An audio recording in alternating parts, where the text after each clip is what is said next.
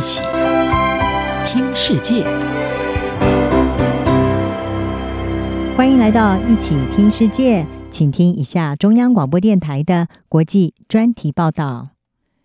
今天的国际专题要为您报道的是核融合重大突破，无尽能源发展迈出关键的一步。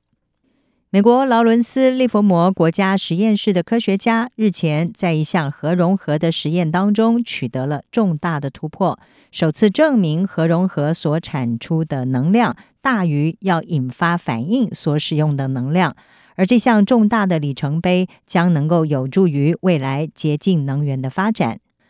核融合是太阳和其他恒星产生能量的来源。它的原理是，当两个原子的原子核在极端高温下发生碰撞的时候，会产生巨大的能量。和现今核电厂所使用的核分裂技术不同，核融合只会产生少量的放射性物质，而且不会排放导致全球暖化的温室气体。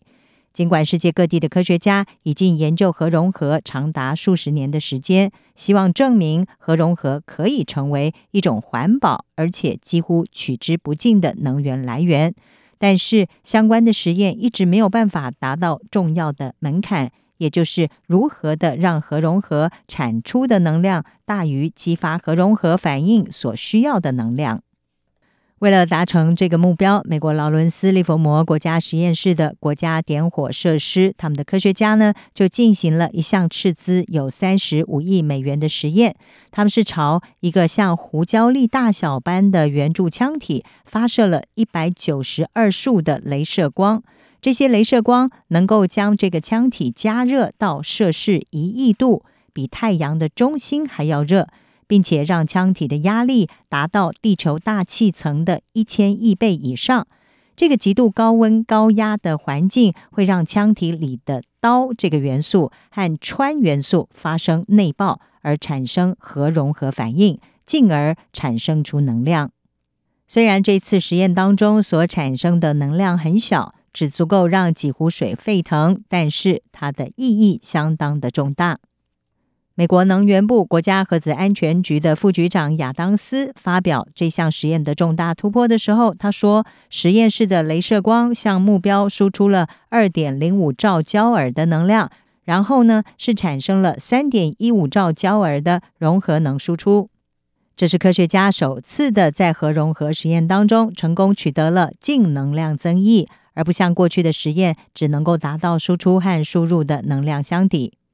帮企业减少碳排的初创公司 Carbon Direct 的这个公司首席科学家弗莱德曼，他是告诉美国有线电视新闻网 CNN，他说呢，这非常的重要，因为从能源的角度来看，如果你输出的能量不大于输入的能量，它就不能够成为一项能源的来源。他说，先前的突破很重要，但是这和有朝一日可以产生供大规模使用的能源还是有一段路。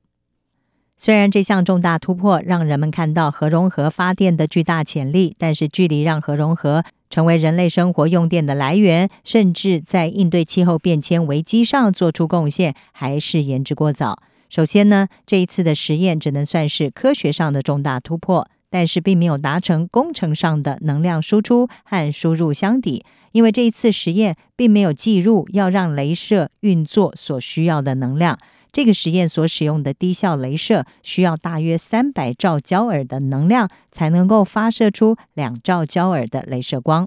而所激发出的核融合反应只产生大约三兆焦耳的能量。另外一方面，这次的实验耗资了三十五亿美元，但是生产出的能量只能够煮滚十五到二十壶的水，所以科学家们必须要思考如何让核融合创造出更大的能量。而且能够长期稳定的输出，同时他们也必须要找到压低核融合生产成本的方式，让它未来能够运用到商业上。由于可能还需要数十年的时间才能够跨越各种的技术门槛，核融合恐怕没有办法立刻就成为气候危机的解方。所以，许多科学家和环保人士仍然是建议各国应该要继续的积极投入风力、太阳能、能源储存、新一代的核分裂电厂，还有其他能够减少对化石燃料依赖的替代能源。Carbon Direct 的科学家弗莱德曼他说呢，核融合不会对未来二十到三十年的气候舒缓做出有意义的贡献。他说：“这里的区别就像是点燃一根火柴和打造一具燃气涡轮机一样。”不过，劳伦斯·利佛摩国家实验室的主任布迪尔，他虽然承认核融合发展仍然有许多重大的困难，但是目前取得的突破已经比科学家原先预期的五十到六十年来得快多了。布迪尔说。通过共同努力和投资，对这个潜在科技的几十年研究，将可以让我们能够建造出一座发电厂来。以上专题由郑锦茂编辑，还清清播报。谢谢您的收听。